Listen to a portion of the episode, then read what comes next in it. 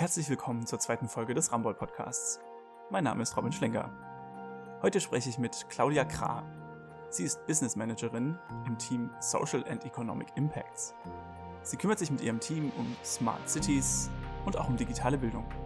Mit Claudia spreche ich darüber, welche Auswirkungen die Corona-Krise auf die Arbeit mit Claudias Kundinnen und Kunden hat, wie sie sich auf das Bildungssystem auswirkt, aber auch darüber, wie man ein digitales Festival veranstalten kann.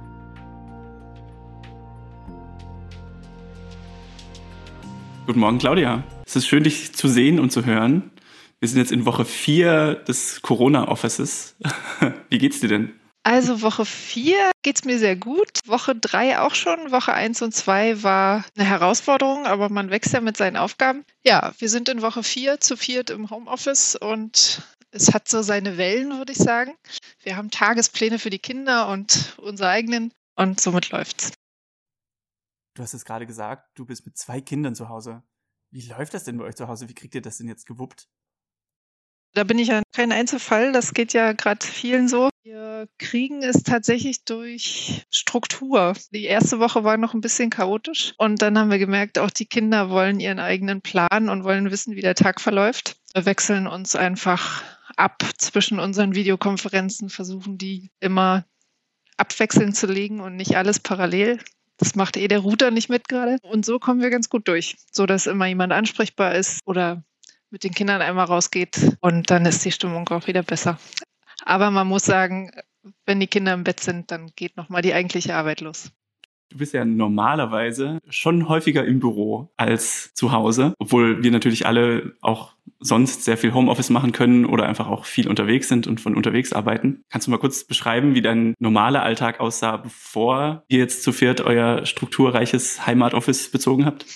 genau, ich komme wirklich sehr gerne ins Büro weil ich Meetings mit Leuten live lieber mag als per Video, aber habe immer schon einen Homeoffice-Tag für mich selbst gehabt, nur halt ohne Kinder und das macht schon einen Unterschied. Normalerweise starten wir alle ziemlich früh, dann sind die in der Schule, in der Kita. Ich bin konzentrierte Stunden auf Arbeit, hole die nachmittags ab, habe dann so ein drei Stunden Kinderzeit äh, am Tag und fange dann meistens aber eh abends nochmal an, an Texten konzentriert zu schreiben. Das ist auch manchmal ganz gut, wenn man den Abstand zwischendurch hat, nochmal mit neuem Blick raufgeht. Und das ist tatsächlich jetzt hilfreich, weil das eingeübt ist für mich und auch meinen Mann, da einfach abends, wenn alles ruhig ist, nochmal konzentriert ein, zwei Stunden zu arbeiten. Von daher, das ist gar nicht so unterschiedlich, eher der, der Tag, diesen gemeinsam zu verbringen hier, das ist eine Aufgabe. Du hast schon gesagt, du schreibst abends dann an Texten, vor allem Texte für Kunden. Kannst du ein bisschen erzählen, was für Kunden das sind, mit denen du zusammenarbeitest? Es bewegt sich da von wirklich kommunaler Ebene, also der Begleitung von Städten über die Landesebene, also Landesministerien und auch viel mit Bundesministerien, wo wir entweder in längeren Projekten in Verträgen sind oder auch mal kurzfristige Ad-Hoc-Aufgaben haben.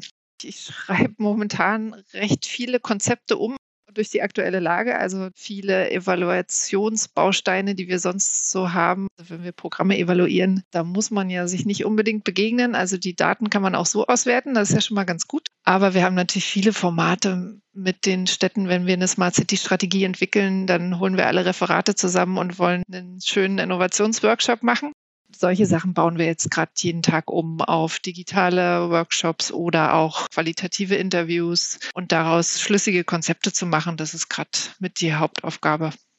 Claudia, wie würdest du beschreiben, hat sich die Arbeit mit deinen Kunden verändert, jetzt wo alle im Homeoffice sind und digital miteinander zusammenarbeiten müssen? Ich würde sagen, die Zusammenarbeit ist noch mal viel persönlicher geworden, weil alle in der gleichen Situation sind. Das verbindet ja. Und auch unsere Kunden, die haben die gleiche Situation, dass bei denen die Kinder hinten rumhüpfen oder der Mann mal reinkommt und einen Kaffee bringt. Wenn man da in einer Videokonferenz mit den Kunden ist, dann ist das natürlich spannend, weil es noch mal eine andere Ebene mit reinbringt. Das würde ich sagen, ist ein wesentlicher Baustein, der sich gerade verändert, was aber gut ist, weil man schneller, pragmatischer wird und schaut, wie man in diesen Zeiten einfach zu einer gemeinsamen guten Lösung kommt und wir die Kunden gut unterstützen können, weil die digitale Infrastruktur im öffentlichen Sektor jetzt nicht auf Homeoffice aus. ausgelegt ist, muss man mal so sagen. Da gibt es einige, die sind da gut ausgestattet, aber der Großteil hat jetzt die ersten drei Wochen schon viel damit zu tun gehabt, erstmal arbeitsfähig zu werden. Und ihr habt den Kunden dabei auch geholfen, arbeitsfähig zu werden. Also ich erinnere mich an ein paar schnelle Anfragen, die durch die Gegend geflogen sind, ob man nicht mal schnell dieses oder jenes Tool ausprobieren könne. Was habt ihr denn da für Erfahrungen gemacht? Da gucken wir gerade wirklich individuell, dass bei jedem Kunden anders, was die nutzen können, was durch die Firewall geht und was nicht. Und das ist ja auch gut so, weil auch in diesen Zeiten sollte jetzt der Datenschutz nicht komplett hinten anstehen. Und da versuchen wir immer die sicherste Lösung für die Kunden zu wählen. Manchmal war das in den ersten zwei Wochen auch Telefonkonferenzen, die wir aufgesetzt haben, wieder ganz oldschool. Aber auch das hat erstmal geholfen. Jetzt haben sich alle so ein bisschen sortiert und auch die jeweilige IT hat eine hat, hat eine Meinung zu den Tools und kann entscheiden, welches jetzt benutzt werden kann. Genau, da bauen wir jetzt einfach Workshop-Räume mit Unterarbeitsgruppen und so. Das geht ja alles. Man muss halt so ein paar Regeln festlegen, erstmal vermitteln. Kleinigkeiten sind es ja dann oft. Das wird gerade viel eingeübt auf allen Seiten. Wir im Unternehmen machen das schon recht viel und seit vielen Jahren, weil wir auch international mit den Kollegen öfters in größeren Workshop-Formaten digital sind, aber mit Kundenseite, wo man auch Verbände noch dazu schaltet oder verschiedene Zielgruppen, da muss man gerade immer gucken, was für die möglich ist und dann konzipieren wir es recht individuell. Glaubst du, dass aus diesem, wir müssen jetzt mal eine pragmatische Lösung finden für die Wochen, Monate, in denen wir alle im Homeoffice sind, dass daraus was Langfristiges wird? Dass da was geweckt wird irgendwo? Das ist ein bisschen meine Hoffnung tatsächlich, dass gerade diese bereichsübergreifende Arbeit und so ressortübergreifende Arbeit, wo wir oft die Herausforderung haben, dass politisch gewachsene Strukturen seit Jahren so eine Silo-Struktur haben. Das heißt, jedes Referat ähm, hat seinen Auftrag und sein Thema und seine Abläufe. Und wenn man so in Innovationsprozessen und gerade wenn wir jetzt über Digitalisierungsstrategien, Smart City Strategien, da hat man halt alle Themenbereiche mit drin. Wir bringen da immer alle Referate zusammen und merken, dass wenn sich alle auf bestimmte Leitlinien und Strategie, Visionen und so weiter einigen sollen, da noch keine komplett eingeübte Abläufe sind, sondern es geht erstmal viel um gemeinsames Mindset, um gemeinsames Verständnis und eine Vision. Ich glaube, dass da gerade viel passiert, weil die alle miteinander versuchen, eine pragmatische Lösung zu finden, die für alle gilt. Jetzt vielleicht erstmal auf technischer Seite und eine Arbeitsstruktur hinkriegen, aber darüber passiert ja ganz viel. Schnelle Arbeitsgruppen werden gefunden, wo Vertreter aus allen Bereichen mit dabei sind. Es wird ein Plan gemacht für die nächsten Wochen, Monate, wie referatsübergreifend da gearbeitet wird. Und auf so eine Strukturen kann man dann wieder aufsetzen, weil es einfach auch persönlich was macht mit den Leuten. Ich kann mir vorstellen, dass jetzt gerade sehr viele Leute digital etwas Neues lernen, weil wir sitzen jetzt alle im Homeoffice. Viele von uns hatten vorher noch keine große Erfahrung mit diesen ganzen Kommunikationstools, vielleicht gerade in den Bereichen, in denen man eben auch nicht Homeoffice macht. Glaubst du, es sind gerade nur die Kinder, die über die Schulen versorgt werden mit digitalen Bildungsangeboten oder ist das irgendwie auch breiter in der Gesellschaft gerade ein Ganz Thema? genau so, wie du sagst. Also ich glaube, da lernen gerade alle super schnell und müssen ja auch schnell lernen, was möglich ist, was die Vorteile auch davon sind, was auch Nachteile sind oder was man vielleicht über digitale Tools an zwischenmenschlicher Kommunikation nicht erreichen kann. Also wo hat es seine Grenzen? Auch das ist ja wichtig mal zu erfahren. Aber das ist auf jeden Fall nicht nur die Schülerinnen und Schüler oder auch die Studenten, sondern im Sinne von lebenslangem Lernen alle Altersgruppen. Meinen Eltern habe ich auch in der ersten Woche Skype beigebracht. Die lesen jetzt den Kindern einmal am Tag eine Stunde lang was vor und finden es super gut. Ich hole die aus der sozialen Isolation. Die Kinder freuen sich auch. Es ist also Win-Win. Und ich glaube, von solchen Beispielen gibt es sehr viele. Da bin ich einfach sehr gespannt, wie der gesamte Bereich der digitalen Bildung nach der Krise nochmal einen Neustart macht, weil ich glaube, da haben wir jetzt fünf Jahre Entwicklung aufgeholt, die wir sonst noch ein bisschen vor uns hergeschoben hätten. Hast du denn eine Vorstellung davon, wie das Bildungssystem dann aussieht, wenn wir wieder aus der Krise rauskommen? Ich komme ja selber aus dem Bildungsbereich und war vorher bei einem E-Learning-Unternehmen. Und wir waren natürlich immer schon davon fest überzeugt, dass mit digitalen Angeboten, mit Methoden des Flipped Classroom, mit Lernvideos, mit interaktiven Übungen der Unterricht nur bereichert werden kann. Und jetzt befinden wir uns in einer Situation, die total schwierig ist. Und Schulen werden quasi über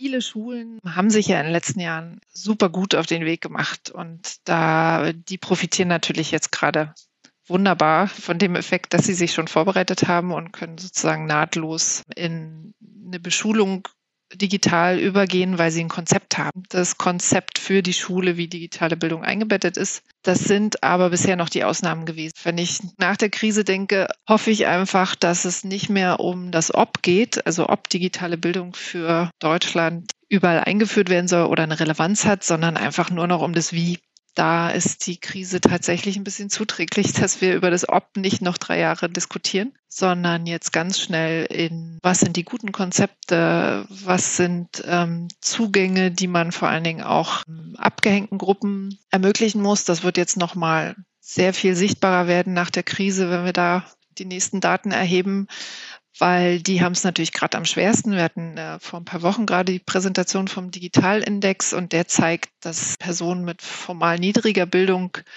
weiterhin abgehängt sind, weil einfach die Zugänge zu Endgeräten, aber auch zu Kompetenzen im digitalen Feld einfach ein extremes Gap ist in, in Deutschland und das wird jetzt nochmal viel deutlicher werden in der nächsten Auswertung und damit auch eine gute Grundlage, um dann hoffentlich nochmal neue Entscheidungen zu treffen und auch erste Konzepte zu evaluieren und zu sagen, okay, was sind Qualitätsstandards, die man skalieren kann und das in die Fläche bringen. Und wo ich merke, dass gerade viel möglich ist, ist, dass die Schulen natürlich untereinander Konzepte austauschen und Best Practice viel schneller geht als sonst. Also jeder sucht sich so ein bisschen individuell seinen Weg. Es gibt super viele Möglichkeiten von E-Learning-Plattformen pro Bundesland oder das BMBF hat jetzt mit dem Hasso-Plattner-Institut deren Lerncloud geteilt für alle zugänglich. Also da gehen jetzt Dinge auf einmal ganz schnell.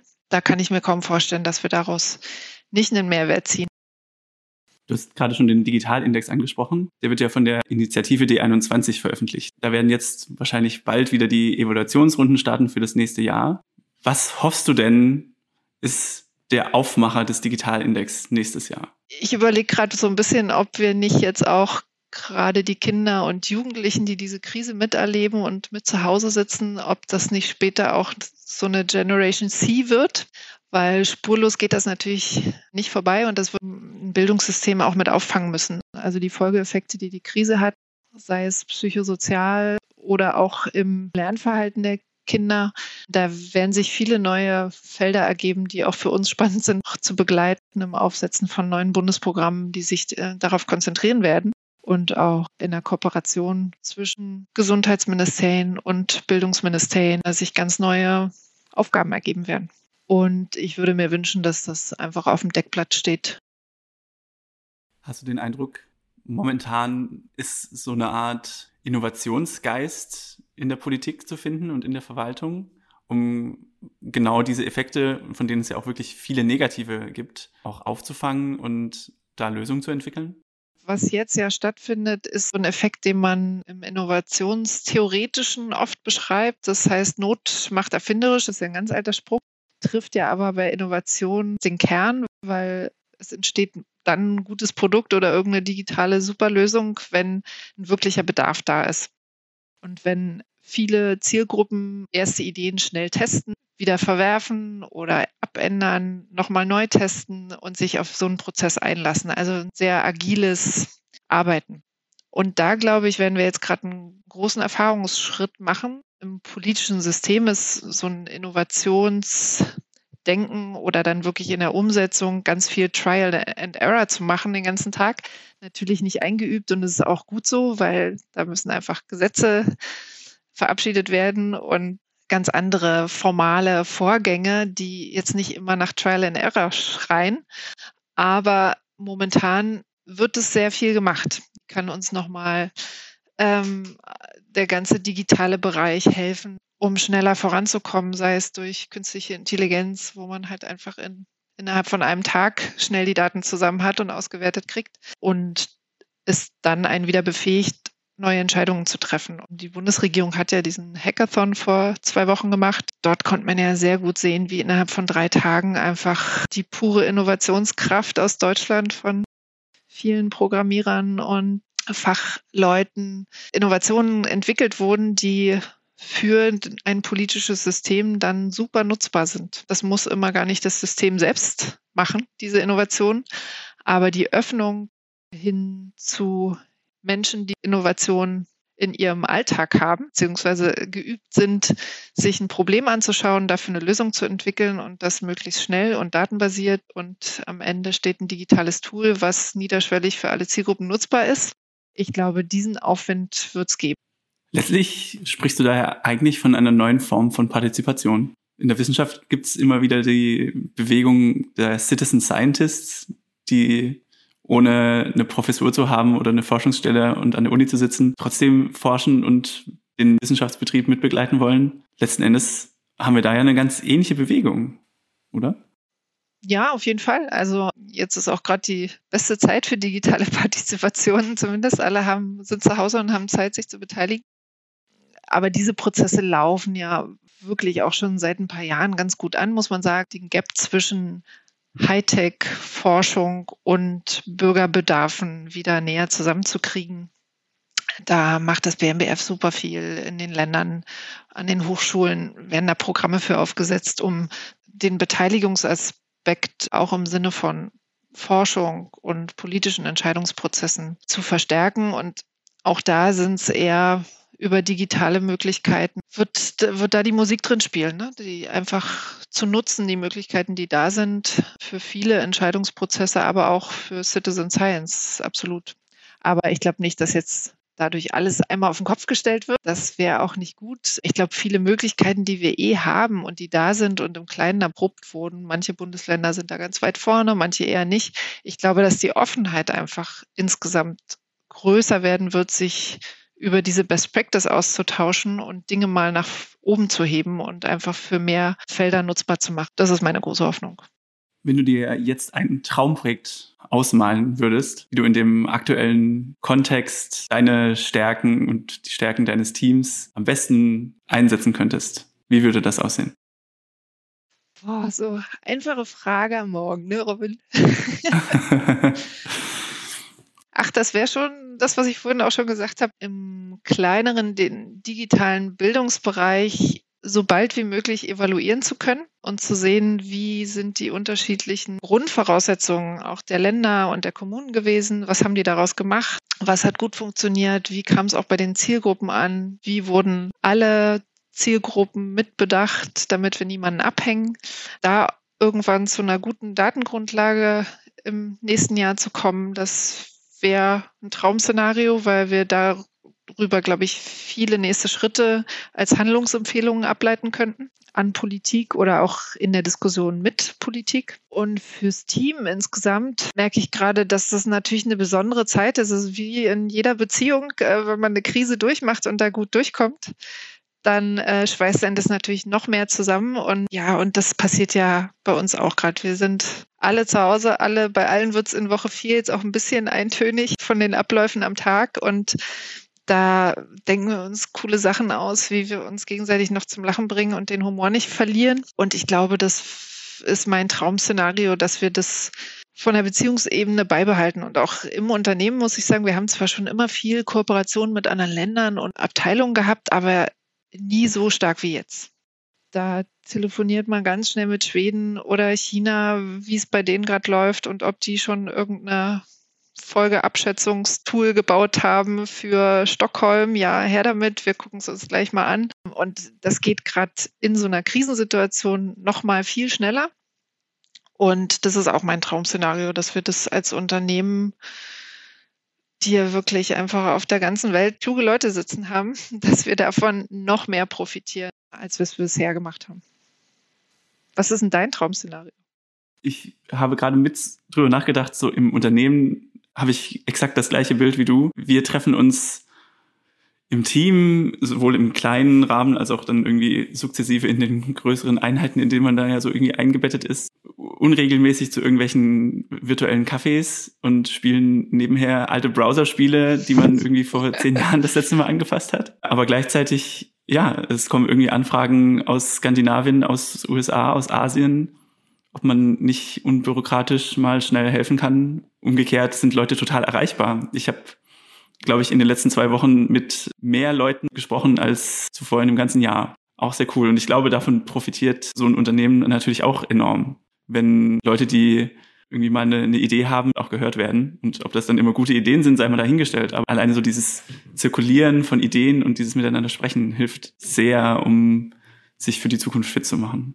Und mein Traumprojekt momentan, ja gut, da sagst du was. Ich glaube, ich arbeite schon an so vielen kleinen Traumprojekten von mir, dass es ganz schwierig ist, aber äh, den Bildungsbereich nochmal von einer anderen Ebene anzupacken und da vielleicht, ich mache ja selbst mehr hands-on digital Tools und so ein Kram, das finde ich natürlich auch sehr spannend, wenn man sich da nochmal einbringen könnte. Ich glaube, Bildung ist einfach eines der zentralsten Themen überhaupt in der Gesellschaft und liegt mir persönlich einfach auch sehr, sehr am Herzen. Aber Claudia, du hast noch ein cooles Geheimnis. du zeigst ja, dass du digital nicht nur irgendwie arbeiten kannst, sondern du machst digital ja auch Alternativlösungen für coole Veranstaltungen, die du nebenher in deiner Freizeit planst.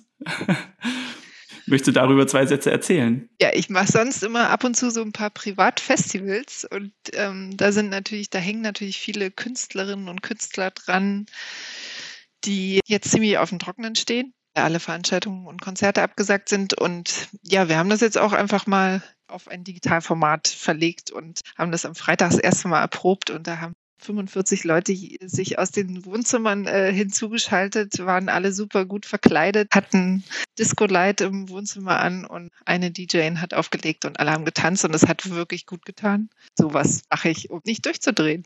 Hier im eintönigen jeden Tag zu Hause sein. Mensch, Claudia, vielen Dank für das coole Gespräch. Ja, jetzt war es ganz schön positiv alles, ne? Aus der, aus der Krise die Chance, aber ich bin natürlich sehr froh, wenn sie vorbei ist oder zumindest wieder ein erträgliches Maß bekommt. Sehr gut. Danke dir auch.